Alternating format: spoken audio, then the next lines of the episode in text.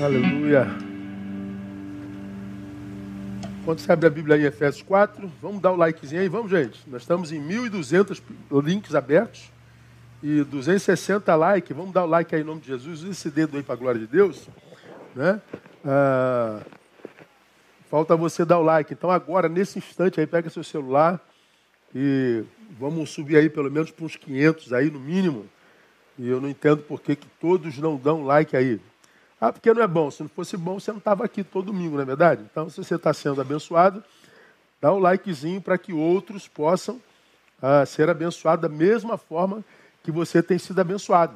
Tá bom? Dá aí agora, nesse instante, em nome de Jesus, desamarra esse dedo aí, né? unge esse dedo e dá o likezinho aí. Para você que está conosco pela primeira vez, a gente está numa série de sermões intitulado a tristeza do Espírito Santo e autossabotagem. Estamos em Efésios capítulo 4 e esse é o quinto encontro. Ó, já subimos para 368, já foram 100 likes, bota mais 500 aí, mais 700. Vamos lá agora, nesse instante. Então a gente está em Efésios 4, Efésios capítulo 4, tomando por base essa palavra. E, sobretudo, deixa eu ir lá, Efésios capítulo 4, o verso 30, que diz: E não entristeçais o Espírito Santo de Deus, no qual fostes selados para o dia da redenção. Isso é uma ordenança bíblica. Não entristeça o Espírito Santo. Nós definimos o que é e quem é o Espírito Santo. Vimos que ele se entristece e aprendemos que entristecê-lo é uma autossabotagem. Porque a nossa tristeza não diminui o que ele é. A nossa tristeza não o afeta. A nossa tristeza é, não provoca nele insônia. A gente não entristece ao Espírito por causa do Espírito. A gente não entristece o Espírito Santo por causa da gente. Porque, na verdade, nós não temos, pequenos que somos, condições de afetar Deus na sua na sua grandeza, não há nada que eu possa fazer que afete a Deus de fato de verdade. Mas quando eu entristeço o Espírito Santo de Deus, o vitimizado sou eu. É uma autossabotagem. Mas a gente não for por aqui, a gente disse o que, que entristece o Espírito Santo de Deus, porque na religião cristã se aprende que o que entristece a Deus é pecados ou são pecados comportamentais. A gente acredita que é, o pecado ele está sempre no âmbito do comportamento. E claro que comportamento, sim, pode se traduzir em pecado, nós aprendemos isso desde o verso 26, onde diz: Irai-vos, não pequeis, não deis lugar ao diabo.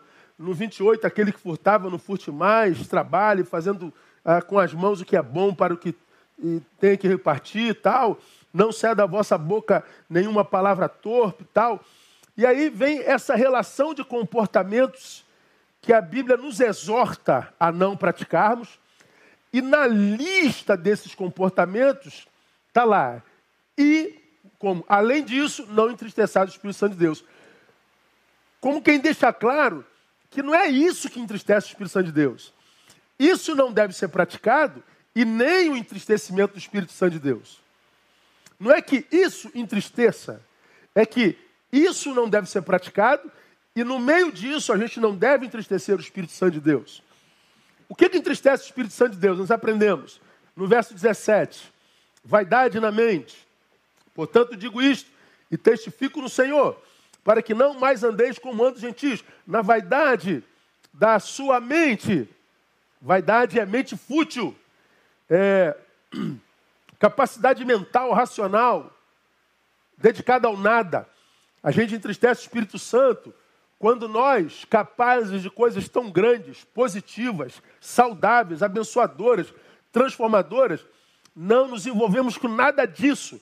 Somos fúteis, somos desperdiçadores de, de tempo, de talentos, de dons. Se entristece o Espírito Santo de Deus, ainda que a gente vive enfiado na igreja. Nós aprendemos que o que entristece o Espírito Santo de Deus é a ignorância. Versículo 18 diz: entenebrecidos no entendimento, separados da vida de Deus pela ignorância. Então, nós falamos o quanto a ignorância, o, o, a falta de conhecimento, entristece o coração de Deus. Falamos que tipo de ignorância é aquela que nos acomete por falta de, de, de esforço. Né? Pegamos Hebreus e lemos lá, porque pelo tempo já devias ser mestres, mas necessitais que se vos dê leite por alimento, porque comida sólida vocês não podem suportar. Então, o autor está dizendo, Neil, você já devia ser mestre, mas continue esse tolo. Você já devia estar tá ensinando, formando discípulos, mas você continua esse ser inútil, carnificado, exibicionista, hedonista, falso moralista, quando você já devia ser uma, uma referência positiva para a formação de gente. Então, é desperdício de tempo em causas fúteis, em, em, em, em feitos fúteis e gente fútil. Entristece o Espírito Santo de Deus. Hoje a gente continua mostrando uma terceira coisa, que está nesse mesmo versículo, o 18, que entristece o Espírito Santo de Deus e não entristece, não entristece pouco não. Você veja que até aqui nós estamos mostrando para vocês na palavra coisas que entristecem o Espírito Santo, que está para além do comportamento. Está para além de saia curta. Está para além de chegar na igreja sem gravata. Está para além de, de usar brinco. Está para além de pode tomar vinho, não pode. Está para além dos comportamentos e dos discursos tolos. É, futilidade mental, ignorância. E a terceira coisa, pastor, que entristece o Espírito Santo de Deus, está nesse mesmo versículo 18: dureza de coração. Entenebrecidos no entendimento, separados da vida de Deus pela ignorância que há neles e pela dureza do coração. Nós nos separamos, você que está chegando aqui agora, você não está vendo no meu braço? É porque eu estou com muita dor, tá? Está irradiando aqui para caramba, tá brabo. Minha cervical está me pegando. Mas vai dar. Então, dureza de coração. Gente de coração dura. Se eu perguntar para você assim, pense alguém que você conhece, que tem um coração duro para caramba. Você consegue lembrar de alguém? Esse cara tem um coração muito duro, cara. Minha mãe, meu pai, meu irmão, meu tio, meu vizinho. Gente dura, coração dura. Gente inflexível, gente não maleável, gente. Você lembra de alguém? Bom, provavelmente você tenha lembrado. Mas a pergunta outra é: é possível que alguém tenha lembrado de você quando a gente pergunta sobre sobre Coração duro? Pois é. O coração duro é aquele coração inflexível. O coração duro é aquele coração no qual o Espírito Santo tem muita dificuldade de trabalhar, porque o Espírito Santo ele trabalha em corações. Ele trabalha com seres humanos. Ele trabalha com gente. E gente muda. Gente muta. Gente tem a capacidade de se transformar. Gente tem a capacidade de se converter. De modo que, quando o nosso coração é inflexível, quando o nosso coração é coração de gente que diz eu não mudo, eu sempre fui assim, vou ser sempre assim, eu não abro mão, eu não negocio, eu não. Claro que tem coisas que não podem ser negociadas de jeito nenhum, tem coisas que é, são princípios, não se negocia de jeito nenhum, mas tem coisas que a gente pode negociar. Ah, eu não sou a favor disso aqui, mas você está vendo que você está andando na contramão do bem comum, às vezes da sua própria casa. Você está vendo que você é o que desagrega, você está vendo que você, se fosse um pouquinho mais flexível, você estabeleceria a paz na casa, a paz no escritório, a paz na igreja. Mas não, você é daquele que diz: não, eu nasci assim, vou ser sempre assim, vou morrer assim. É Gabriela.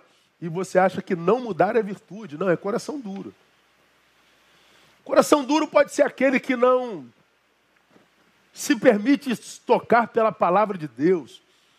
É aquele que, muitas vezes, quando ouve a palavra, a palavra encontra sentido em você. Mas há uma resistência, todavia. E ao invés de você se permitir analisar o sentido que aquilo teve, você se entrega à resistência e foge do diálogo. Ah, como tem gente assim, nesse mundo polarizado que a gente vive, ah, como tem gente de um lado que encontra coerência em alguma coisa do outro, e que, se não tivesse coração tão duro, chamaria o outro, senta aqui, me explica melhor isso. E aí, de repente, poderia vir a descobrir que o inimigo está certo.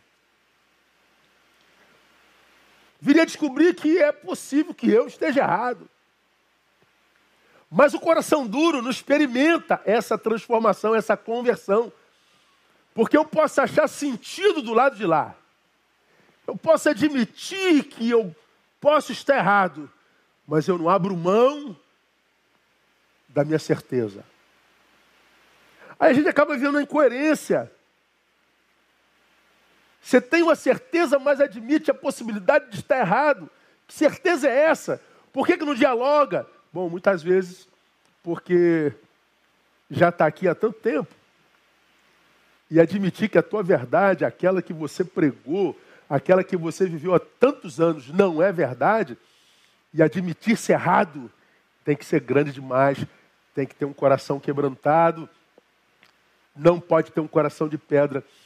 De modo que eu posso afirmar a você que tem muita gente, mas muita gente que está no lugar errado, sabe que aquele não é mais o seu lugar. Aquilo ali não é o lugar que com o qual ele coaduna a filosofia, a teologia, a ideologia, com a qual ele fecha 100%, mas não tem força para sair. Coração é duro demais para abrir mão. Coração é duro demais para viver conversão. Para viver transformação. Para viver rejeição. Rejeição. Bom, esse texto está me dizendo que nós nos tornamos separados da vida de Deus também pela dureza de coração. E por que, que a gente se separa da vida de Deus?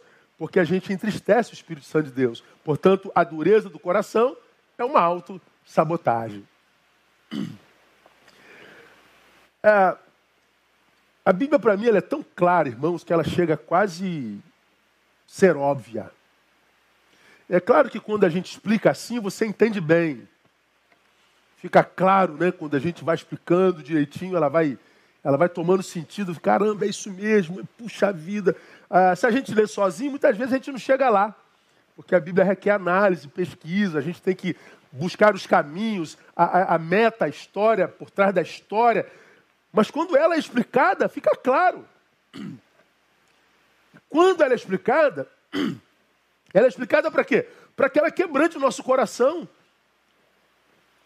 Para que eu, que vivi no pecado, convencido de que ele é o caminho para a morte, e que Jesus veio para pagar os meus pecados, então eu me converto ao Senhor, para que eu, que estou desse lado, é, caso entenda ah, que a verdade do lado de lá, eu fique com a verdade e sofra o dano de ser rejeitado por aqueles que aos quais agora deixei.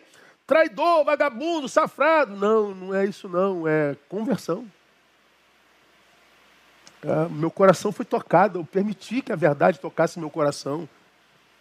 Então não tem como, irmão, ter um coração quebrantado e não viver perda. Porque se o coração quebrantado foi tocado, se foi tocado, te convenceu de algo.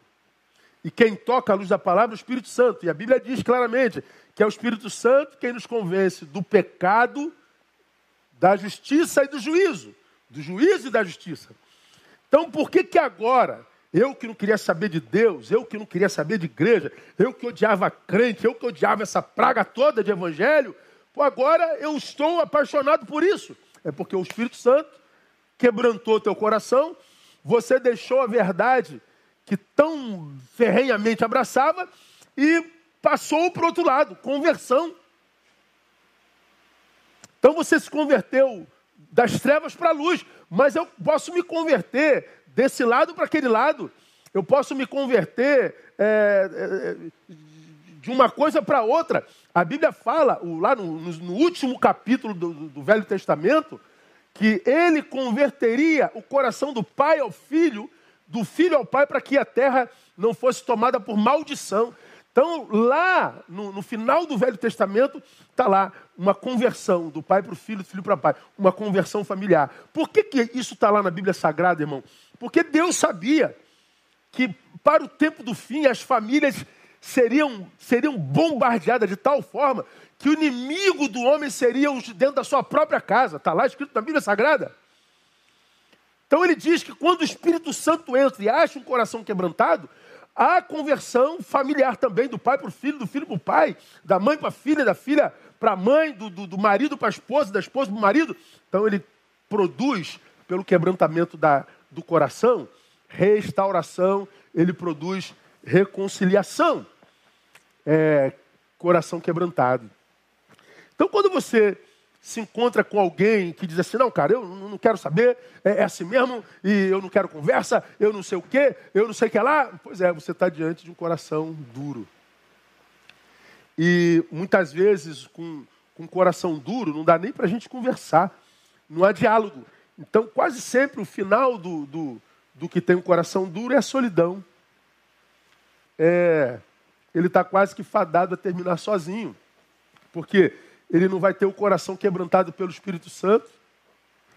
Espírito Santo que quando quebranta gera reconciliação, porque converte se marido a esposa, se esposa converte ao marido, se amigo converte ao amigo e vice-versa. Então, quando o nosso coração é quebrantado, ele produz reconciliação. Se eu opto pela dureza do coração, eu acabo sozinho.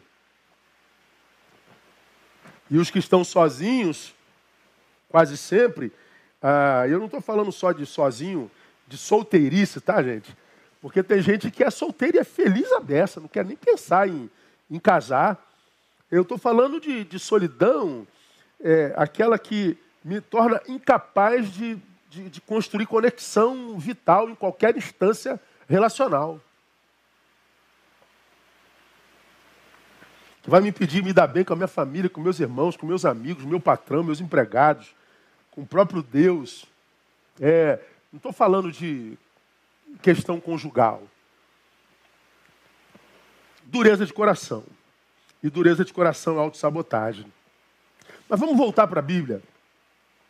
Por que, que a dureza de coração, além disso, é tristeza para o Espírito Santo? A Bíblia nos ensina, irmãos. Primeiro, porque o coração endurecido é a comprovação indiscutível, cabal, de que a obra do Espírito foi desconstruída na vida de um discípulo. Se eu sou discípulo de Jesus e tenho coração duro, se por acaso um dia eu fui, essa obra que ele fez em mim foi desconstruída. Ezequiel capítulo 11, 17 a 21, diz uma coisa muito interessante.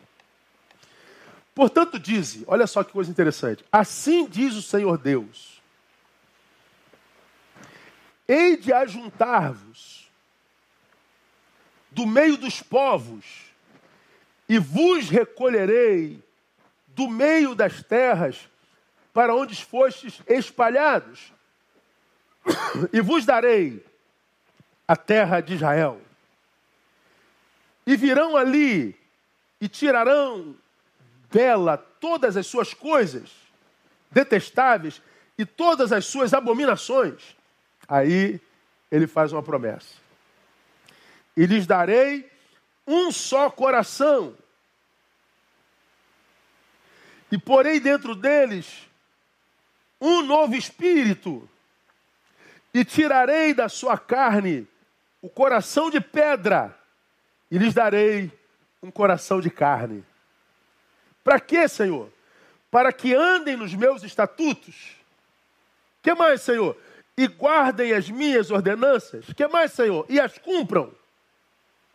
E eles serão o meu povo, e eu serei o seu Deus. Mas quanto àqueles cujo coração andar após as suas coisas detestáveis e das suas abominações, eu farei recair nas suas cabeças o seu caminho, diz o Senhor Deus. Irmãos, esse texto, claro, ele é para um período histórico da história de Israel, mas a gente sabe da contextualização da Bíblia, o Israel de Deus somos nós hoje. Passarão os céus e a terra, mas a minha palavra não passará jamais. Então esse texto para mim é para hoje. Um texto onde Deus diz que recolherá o seu povo do meio de todos os povos. Primeiro, Deus está dizendo que entre todos os povos da terra há um povo que ele escolheu chamar de seu. Meu povo. Vós não escolhestes a mim, eu vos escolhi a vós. Então é um povo eleito por Deus. É meu povo. Propriedade particular de Deus, diz a palavra. E ele diz que onde tiver alguém do seu povo, ele há de recolher todos eles. E ele diz que vai nos dar uma terra. E nós vamos tirar dessa terra tudo que não presta, todas as coisas detestáveis e todas as suas abominações. Você pode entender isso como algo geográfico, mas você pode entender isso como algo subjetivo. Deus nos elege e nos capacite para que nós tiremos de nós todas as coisas abomináveis e todas as coisas detestáveis. E quando a gente faz isso, eu entendo que nós estamos negando o tal do si mesmo que Jesus diz lá no Novo Testamento. Se alguém quer vir após mim, negue-se a si mesmo. Ou seja, esse teu eu abominável, esse teu eu detestável, esse teu eu pecador, esse teu eu egoísta, esse teu eu hedonista, esse teu eu ufanista, hipócrita, tira as coisas abomináveis, as coisas detestáveis do teu coração, trabalha ferozmente contra isso, negue-se a si mesmo. E aí vem a promessa do versículo 19: lhes darei um só coração e porei dentro deles um novo espírito. Tirarei da sua carne o coração de pedra e lhes darei um coração de carne. Então veja, irmãos, quando o Espírito Santo de Deus produz uma obra no coração de um homem, esse Espírito Santo, sobretudo, gera quebrantamento de coração. O nosso coração de pedra é despedaçado. Ele tira o coração duro.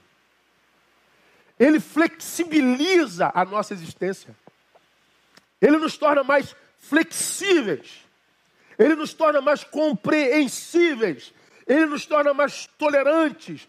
Ele, ele amplia a nossa capacidade de escuta e dialogal. Ele nos dá um coração de carne. Então eu sei que o Espírito Santo está agindo no coração de alguém a proporção que eu vejo que aquele brucutu está se transformando num ser humano de novo. À medida que eu vejo que aquele camarada empedernido, xureque, está virando gente de novo. Está se humanizando de novo. Está se tornando mais flexível, mais acessível, mais gentil, menos acusador, menos gerador de dor menos humilhador, menos julgador, menos juiz. Veja que ele nos dá um novo espírito, mas ele diz que a ação de Deus sobre Israel, sobre seu povo, não é só espiritual. Ele diz que nos dará um coração de carne, não é um coração espiritual transcendental, é um coração de carne. O novo espírito age no carnal. O espiritual quebranta o carnal, quebra a pedra. Agora, o que você vê de crente hoje, irmão, que, rapaz, é um negócio insuportável demais. É, é, é, é, é só dureza de coração, é só apedrejamento. Está é, é, cansado de falar nisso, né? Eu sei, eu sou muito repetitivo. Mas é porque está ruim demais ver a nossa produção. Como eu lido com gente todo dia, o dia todo, o tempo todo, há 30 anos. Chega uma hora que a gente fica aqui, ó. Ah. E a gente fica buscando um ser humano entre os ditos espirituais. E os seres humanos estão cada vez mais longe da comunidade espiritual. O que a gente vê é legalismo, legalismo, legalismo. Teologia, teologia, teologia, comportamento, comportamento, comportamento. Mas a gente não vê humanidade, a gente não vê gentileza, a gente não vê referenciais.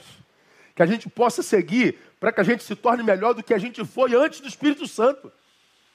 Então, quando a gente vê um, um crente coração duro, é, por que, que entristece o Espírito Santo? Porque é a comprovação cabal de que a obra do Espírito foi desconstruída. Aí,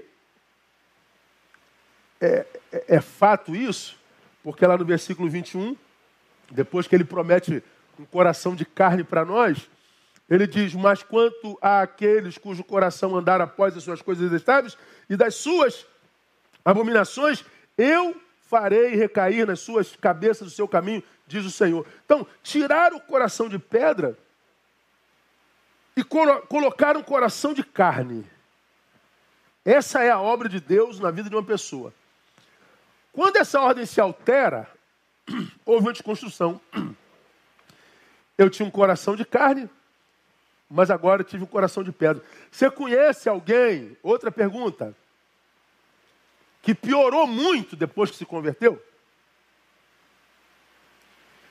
Conhece alguém que era aquele camarada maneiro, gentil, que todo mundo gostava na faculdade, todo mundo gostava no trabalho, aquele camarada que chegava junto, aí depois que se converteu virou aquele cara chato, empedernido? É, é disso que o texto fala.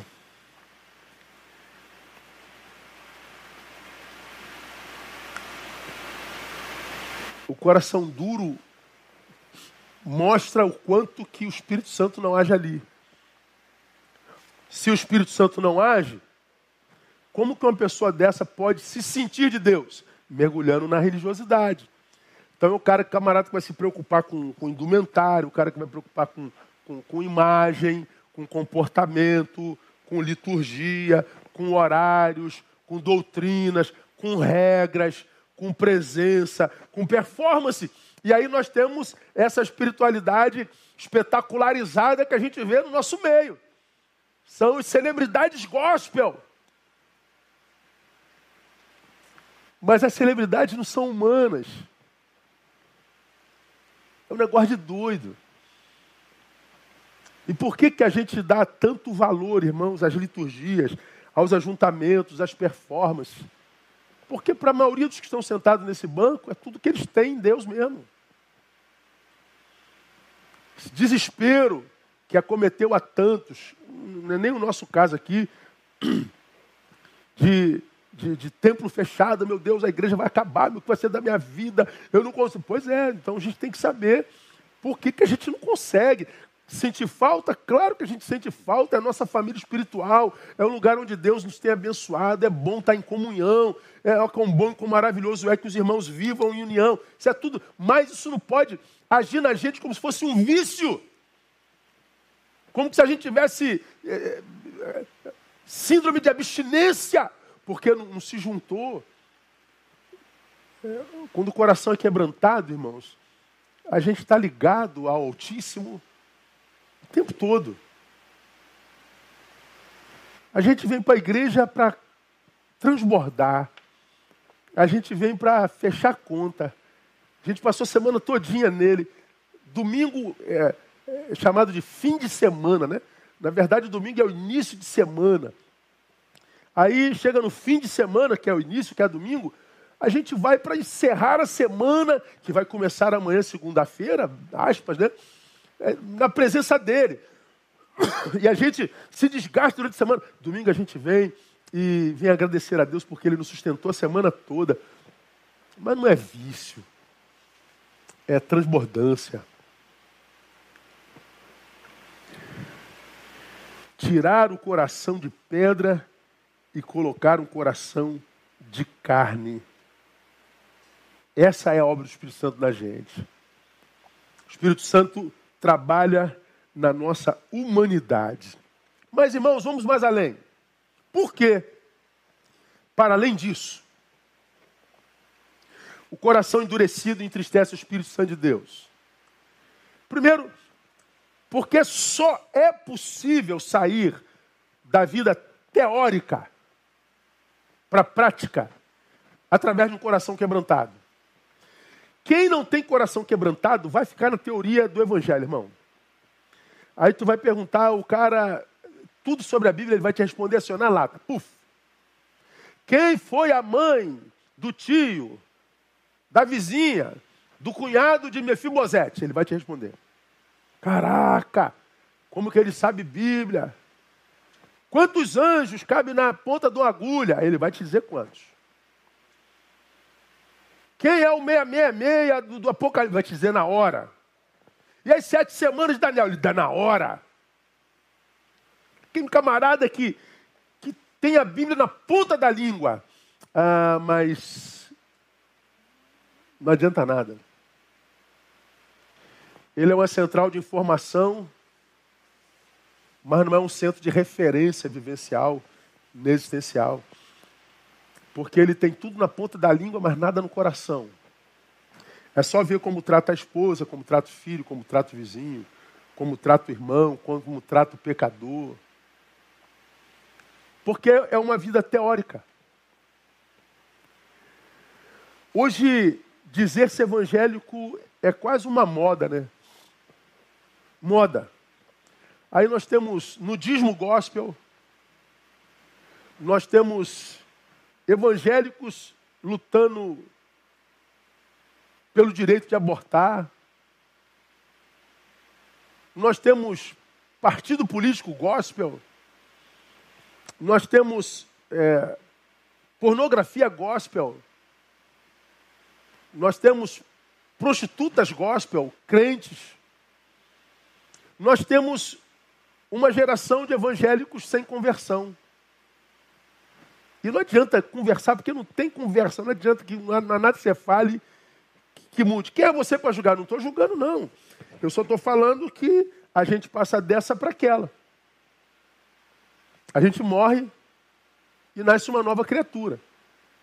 Só que hoje grande parte dos ditos cristãos não morreram, nada. Ele só cultuava a Deus nesse templo aqui, que era de uma religião, agora cultua nesse templo aqui, que é cristão. Ele só dizia bom dia, agora ele diz graça e paz. Ele dizia boa noite, agora ele diz a paz do Senhor. Mas não houve morte e novo nascimento.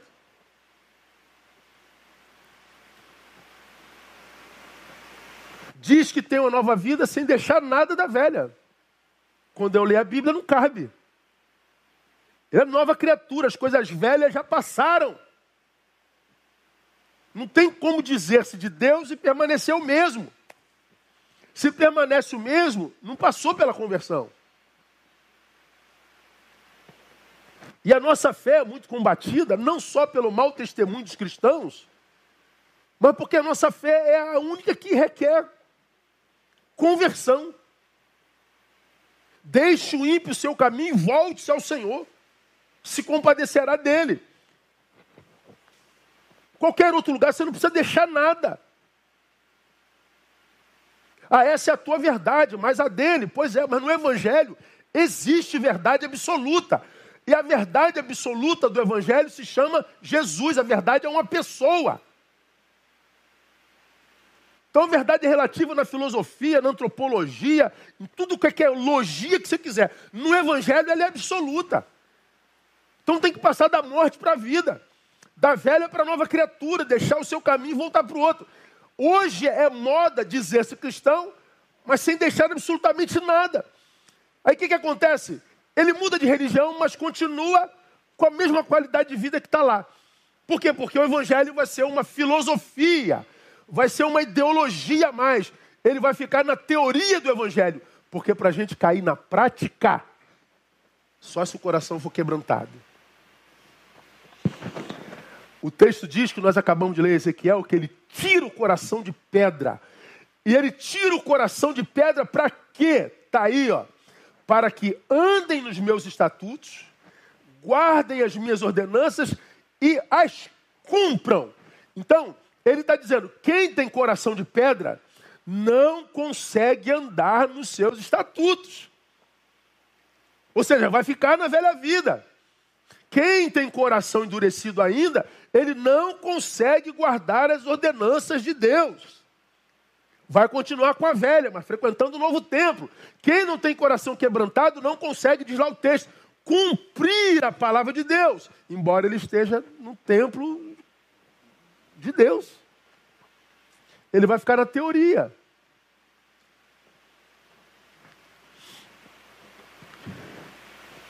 Nessa época de eleição, nós, pastores de igreja grande, somos muito procurados, mas muito.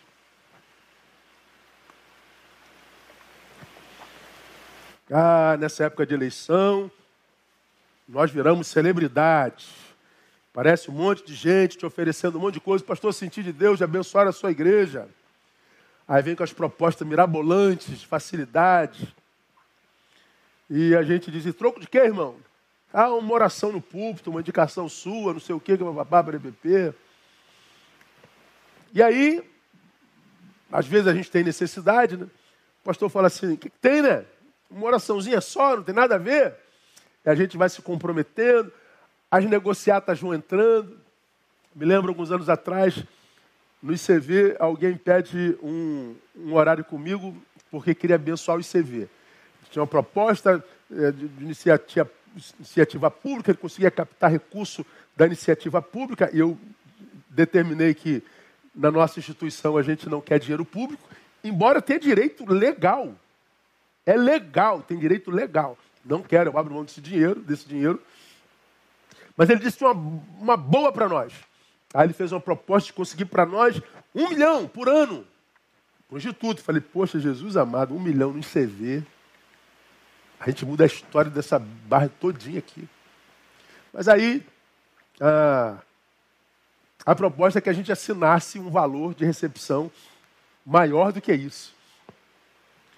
Por quê? Porque a outra parte ficaria com ele. Quem fez essa proposta foi um pastor político. Eu levantei, abri a porta da, da sala, por favor. O que foi, pastor? Por favor, não, não, faço isso. Ele levantou muito chateado comigo e saindo de costas me falaram que isso era ruim de jogo mesmo. Aí, depois que ele sai, eu pergunto: ser ruim de jogo é o quê? Quando eu era moleque, na, na minha infância, cinquentão, cinquenta e cinco, quem jogava mal era chamado de pereba. Lembra disso, Romão? Pô, falando, mó pereba, não joga nada, mané. Caraca, mó pereba. Ou no reino, ser ruim de jogo é ser um pereba. Mas é melhor ser um pereba de Jesus do que um craque do diabo. Um craque que negocia. Um craque que se dá bem, mas tem rabo preso. Um craque que produz como produzia antes de Jesus. E que quem negocia, como quem negociava antes de Jesus, tem o coração endurecido. E se está negociando, mostrando o coração endurecido, significa dizer que ele não tem o evangelho na prática. É isso que Jesus queria dizer quando disse: pelos frutos os conhecereis. Então, se tem essa negociata, não é de Deus. Eu estou falando nesse contexto, mas tem um monte de outros contextos. Coração duro é comprovação cabal de que a obra de Deus foi desconstruída. Porque eu só posso andar no estatuto, Eu só posso guardar os estatutos, eu só posso cumprir os estatutos de Deus ah, se o meu coração estiver quebrantado. E se o meu coração estiver quebrantado me possibilitar isso, diz o versículo ainda lá: eles serão o meu povo e eu serei o seu Deus. E se o meu coração for duro e eu não cumprir, guardar e, e, e, e, andar nos estatutos, então eu não sou povo de Deus, nem Deus é meu Deus. Estou inventando nada, está tudo aí. O que será que hoje a gente vê tanto blá, blá, blá e pouco testemunho? Muito discurso, muitas falas, blá, blá, blá, blá, blá. Toda hora, irmão, é, é, é, é live o dia inteiro, de manhã, de tarde, de noite. Falei, meu Deus, é muita voz, é muita voz, muita voz, voz, voz, voz, voz, voz, voz, voz, voz, voz, voz, voz, é voz, voz, voz, voz. Pastor, fala mais, fala mais, pastor, fala mais, fala, fala, fala, fala. Meu Deus, gente, quem fala demais perde conteúdo. Ninguém consegue falar o dia inteiro e falar o que edifica. Ninguém consegue falar o dia inteiro e tem de fato o que falar. É muita voz, é muita voz, é muita voz. Portanto, é muita bobagem, muita bobagem, muita bobagem, muita besteira, muita besteira, muita besteira. Porque não dá para produzir tanto e continuar profundo. Então nós vivemos num mundo de besterol. Porque a gente perdeu a competência para praticar o silêncio, para praticar a piedade, para praticar a reflexão, a introspecção. A gente quer falar, a gente quer produzir, a gente quer ser visto, ah, blá, blá, blá, blá, blá, o tempo todo. E o que é isso, pastor? Coração endurecido. Muito discurso, pouco testemunho. Muito discurso, pouca produção. Você pode pegar qualquer problema institucional no Rio de Janeiro, no Brasil, no mundo. Você pode pegar qualquer problema institucional na igreja local. Você vai ver um monte de gente dando a, a solução. Ó, isso aqui tem que ser, isso tinha que fazer assim. Pô, não pode ter que ser assado. Isso tinha que ser. Todo mundo sabe o que tem que fazer, mas está todo mundo na M. Tá? O Brasil está lá, o Rio de Janeiro está lá, a, a política está lá, está tudo assim, a, a, os problemas institucionais da igreja local estão tá assim, e há tanta sabedoria, tanta gente que sabe tudo, mas a gente está nessa forma que a gente está vivendo. Sabe por quê? É muito discurso e pouca prática. A gente sabe o que tem que fazer, mas não faz. E por que, que a gente não faz, irmão? Porque tanto blá blá blá, coração endurecido. Porque quando o coração está quebrantado, você fala pouco e faz mais. Você aparece pouco e aparece mais o teu feito. É como quem está caminhando pela vida e deixando suas pegadas. Vamos imaginar que cada um de nós calçasse o um número no, no, no, mundo. Ah, o meu é 42A, o teu é 42B, 43C, 43D. Aí chega no 43, aí chega no. Se cada um tivesse um número igual, igual, igual é, impressão digital. Então nós caminharíamos pela estrada da vida, nós íamos deixando nossas pegadas. Quem passasse atrás de nós não nos veria. Mas dizia assim, ó, essa pegada do Neil, ele deixou sua marca aqui. Ele passou por aqui. Quando o cristão é de Deus mesmo, ele vai passando pelo lugar, mais do que ele, seus feitos é que são vistos. Ele deixa sua marca.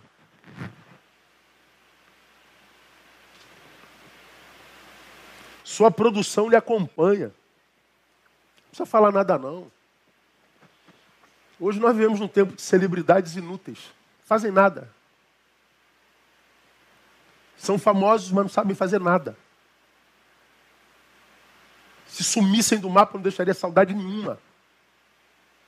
Porque tem uma legião de fãs aos quais não abençoe nada.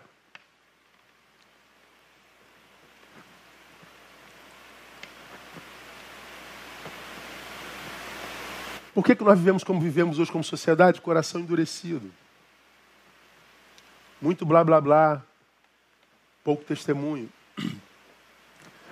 muito discurso, muitas mensagens, muita busca de poder, de fogo e, e, e, e glória, e tudo dentro da igreja. Mas a gente não vê as marcas dessa mesma igreja na rua onde ela está plantada. A gente não vê as marcas da igreja na sociedade. A gente não vê o pessoal que se diz cheio de poder, marcando a sua geração como agente de transformação. A gente não acha mais os bem-aventurados, os que têm fome e sede de justiça, os pacificadores, os mansos.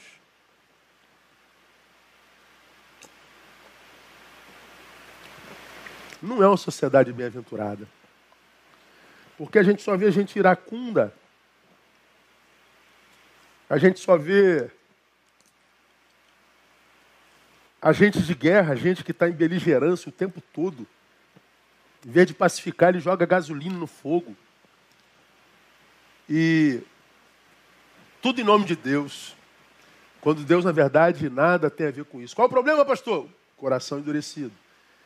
Então, coração endurecido é autossabotagem. Mas por que mais, irmãos? Ainda, além disso, o coração endurecido entristece o Espírito Santo. Porque o coração endurecido nos torna vítimas, e ó, vítimas indefesas de nós mesmos.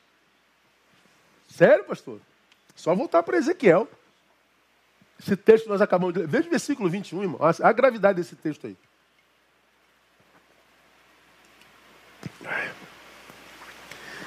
Mas quanto àqueles cujo coração andar após as suas coisas detestáveis, preste atenção, e das suas abominações, olha só o que, que Deus diz aí. Eu farei recair nas suas cabeças o seu caminho. Em outras versões, as suas obras. Cara, esse texto é muito interessante. Olha aí o seguinte: se você continuar na perversão do seu coração, se você continuar inflexível, se você continuar esse beligerante que vive jogando gasolina na, na fogueira, se você não buscar mansidão, se você não for um pacificador, se você não amar com amor que não busca seu próprio interesse, se você for atrás das suas abominações, né, eu, o que, que vai acontecer, Deus? Eu vou fazer com que você colha o que planta.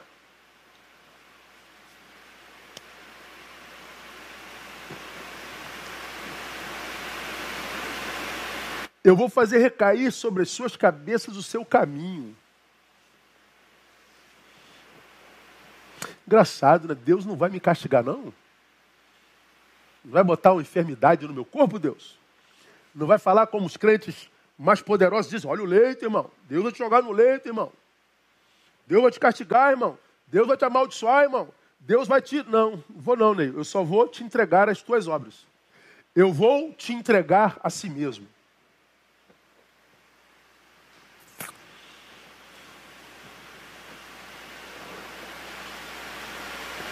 Sabe o que eu aprendo nesse versículo, irmão? Tem muita coisa que eu planto e eu não colho pela graça de Deus. Tem muita coisa que eu produzo na carne que eu não colho por causa do amor de Deus sobre minha vida. Ele não faz recair sobre minha cabeça o meu caminho. Ah, mas a Bíblia diz que tudo que o homem semear, isso também se fará? Diz. Semeei, volta para mim. Mas também está no Evangelho que ele levou sobre si as nossas maldições. O castigo que me traz paz estava sobre ele. Então há muita coisa que eu semeio que deveria vir para mim como castigo, mas acaba recaindo sobre ele. A colheita veio, mas ele levou sobre si.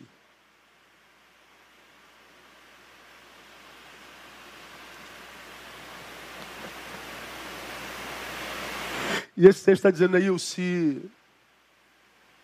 tua mente for vaidosa, fútil, tola. Se você é daqueles desperdiçadores de tempo, que se fosse utilizado já te faria mestre, mas você é um tolo, a ponto de ter o teu coração endurecido, eu te entrego a si mesmo e às suas obras. Agora, irmão, bota esse religioso sentado aí do teu lado, esquece ele um pouquinho. E tenta pensar no que você é e só você sabe que você é. Só só para lembrar o que você é. Não sei se você tem competência ainda. Se a hipocrisia não chegou ao ponto de fazer com que você se veja como os outros se imaginam. Mas tenta se enxergar como você é quando você está sozinho com os teus pensamentos, com os teus desejos, com as tuas iras, com as tuas pulsões. Imagina se Deus te entrega a isso aí. O que seria de você?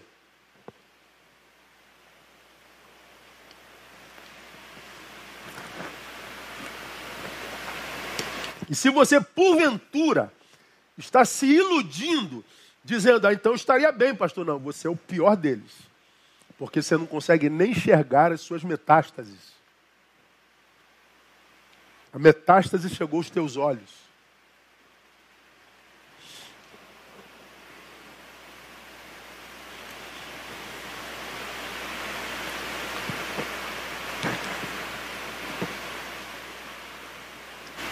Eu farei recair nas suas cabeças o seu caminho. Não é que Deus castigue é como se Deus tirasse o seu escudo de nós. O escudo que nos protege de nós mesmos. Aí a gente volta de novo para Mateus 16, 24.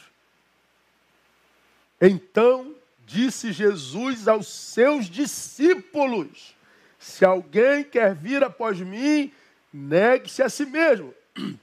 Jesus disse isso negue-se a si mesmo aos discípulos. Então preste atenção nesse versículo emblemático da Bíblia. Se alguém quer, o que? Vir após mim. Uma ação volitiva. Vontade. Tem vontade de me seguir, Neil? Tenho. Esse é o teu desejo? É. Então, negue-se. Desejo e negação. Desejo e negação. Aí quando nós vinculamos desejo e negação a João 15, 16, o que, que a gente aprende? Olha lá, João 15, 16.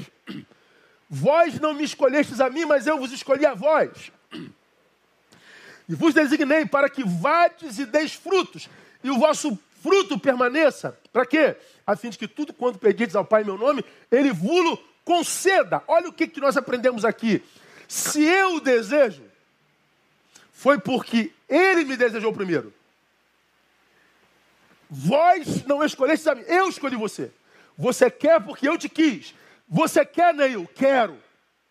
Quer porque eu quis que você quisesse. Ok? Agora ele está dizendo: o fato de ele me desejar não me livra da possibilidade de uma autossabotagem. Por quê? Porque se eu desejo, desejo porque ele me desejou. Mas mesmo tendo ele me desejado, ele diz: negue-se, Neil. E se eu não nego, mesmo tendo sido eleito por ele, eu me auto-saboto. Minha vida é teoria pura. Deu para entender isso?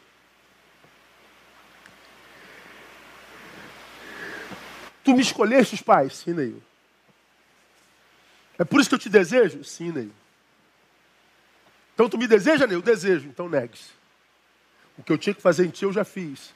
Agora você tem que fazer em si mesmo uma coisa muito séria para que a minha eleição saia da teoria para a prática se torne vida praticada. Se não, Neil, é só blá, blá, blá. Agora, esse texto se torna ainda mais intrigante, ainda mais emblemático, quando nós lemos João 6,70. Tudo em João. Respondeu-lhe Jesus: Não vos escolhi a vós, os doze. Escolheu Jesus. Contudo, um de vós é diabo. Peraí, peraí, peraí, Jesus. Aí tu faz a gente pirar um cabeção. Peraí, Jesus, peraí, Jesus, Jesus, Jesus. Aí a nossa cabeça pira, Jesus. Dos doze, Jesus, quantos tu escolheste? Doze. E entre os doze eleitos, um é o quê, irmão? Diabo. Não, não, não, Jesus, peraí, vamos mastigar um pouquinho. Peraí, peraí, peraí, não dá, não, não, não, não, não. Aí a minha cabecinha, né? Lá naquele escritóriozinho. Então tu elegeste, elegeste um diabo. É. é.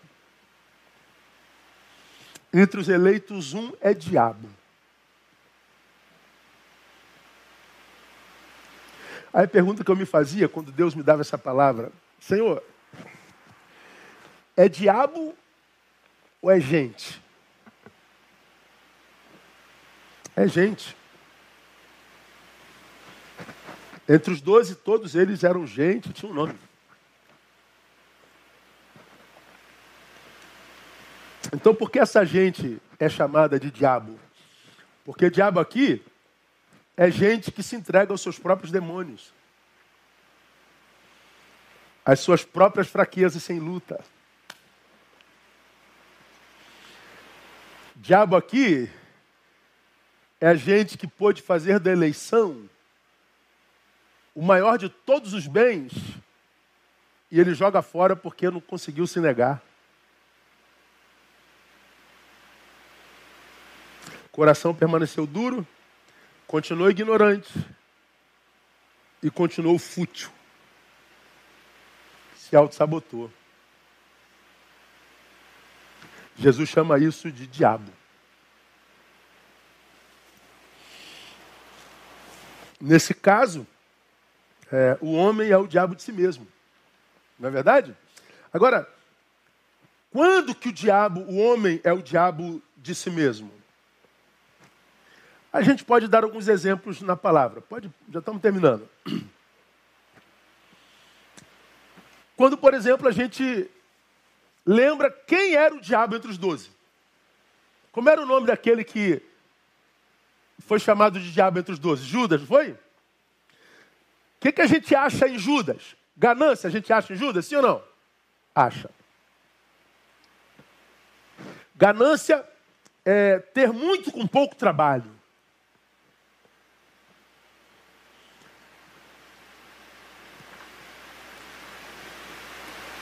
Quando a gente quer muito, sem ter trabalhado o suficiente para aquilo, a gente se mostra uma pessoa gananciosa e a gente está se auto-sabotando. A gente acha em Judas o quê? Individualismo? Acha. O que é o individualismo? É andar em equipe e querer ascendência sobre eles. É ascendência em detrimento do, do equipe.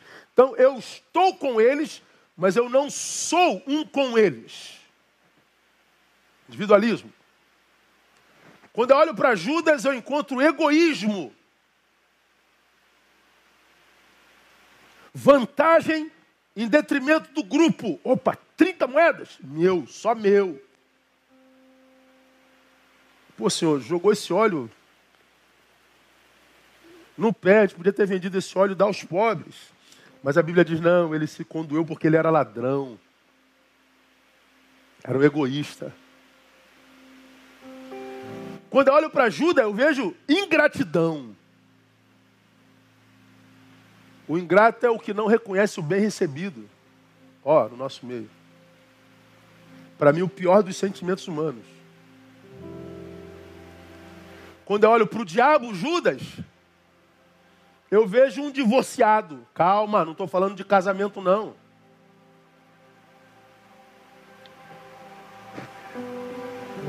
Judas se divorciou com tudo que nos mantém humanos. Que, que nos mantém humanos, irmãos? Contentamento. Ele abriu mão do contentamento porque foi ganancioso que, que nos mantém humanos, irmãos? Comunhão. Ele abriu mão da comunhão porque foi individualista. A minha humanidade só é manutenida quando eu me encontro com outros humanos. O que anda sozinho insurge-se contra a verdadeira sabedoria, diz a palavra. Peca. Que me mantém humano é comunhão. Que me faz vencer o individualismo. Que me mantém humano é solidariedade. Ele foi egoísta. O que me mantém humano é gratidão. Ele foi ingrato. Como se chama isso? Autossabotagem. Homem, o diabo de si mesmo. Um de vós é diabo. Então, no meio dos discípulos, entre os doze, quem é você? Um de nós é diabo.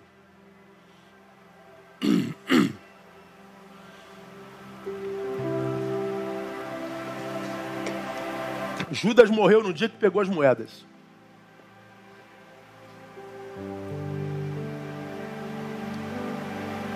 Não, morreu antes. Ele morreu no dia que beijou Jesus.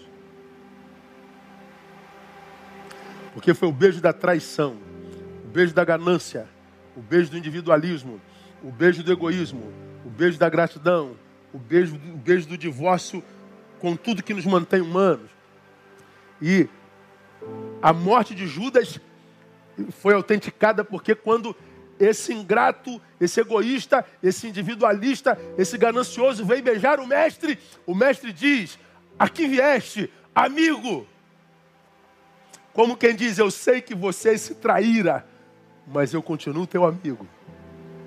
O teu mal não me deforma. Mas esse mal vai voltar contra você, Judas, de forma feroz. Judas morre ali. Ele corre no templo, joga as moedas. Não, não queremos essa moeda podre, filho meu. Isso é coisa tua com Deus. Diz o texto que ele saiu dali para se enforcar.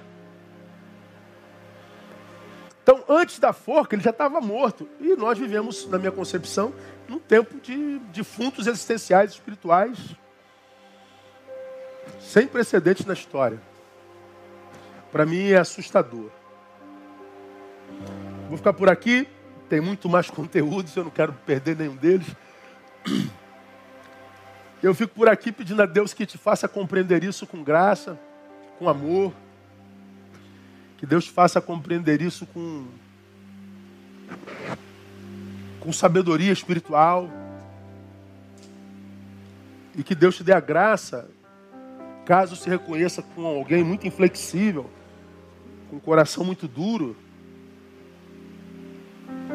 que você lute contra essa sua inflexão, contra essa sua dureza, contra esse seu empedernir. Que Deus te dê a graça de trabalhar para o bem comum. Que você seja mais do que um apontador de erros. Que você seja a solução dos mesmos. Que Deus te dê a graça de não ser o diabo de si mesmo. Que Deus te livre da desgraça de ser reprovado por Deus. E ouvir de Deus, eu te entrego ao seu próprio caminho. Eu te entrego as suas próprias obras, eu te entrego a si mesmo. E quando Deus me deu essa palavra, eu falei, Senhor, pelo amor de Deus, não faz isso comigo não.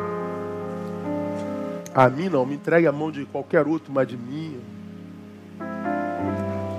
Deus tenha misericórdia de nós, que Deus nos abençoe. Amém, minha igreja? Logo mais nós estamos juntos às 18 horas, falando sobre esse mesmo Deus. Qual o tema da mensagem logo mais? Deus é bom, mas não comigo. Vamos conversar? Aguardo você. Se você foi abençoado, nós estamos aí em 778 likes. Somos quase 1.500 links abertos. Então usa teu dedo aí se você foi abençoado para abençoar mais gente. Todo cristão precisa ouvir essa série. Seja um agente que compartilha isso, aponta aí agora no nome de Jesus. Vamos orar e logo mais à noite nós nos vemos de volta. Pai, muito obrigado pela tua santa e gloriosa palavra que nos confronta, que nos faz pensar. Com essa palavra que nos incomoda, mas que nos abençoa muitíssimo que nos faz olhar para dentro de nós, que nos faz praticar a tua palavra que nos diz: examine-se, pois, o homem a si mesmo. Que essa seja uma manhã de autoexame, que essa palavra seja uma palavra que nos ajude para isso. Dá-nos um restante de dia abençoado em Ti e que a, essa palavra possa continuar reverberando no coração do Teu povo, para que Teu povo, começar por mim, se torne um povo melhor para a glória do Teu nome. Oramos, gratos no nome de Jesus, nosso Senhor que reina. Amém e aleluia. Deus abençoe você. Até logo mais, permitido Senhor. Dá teu like aí.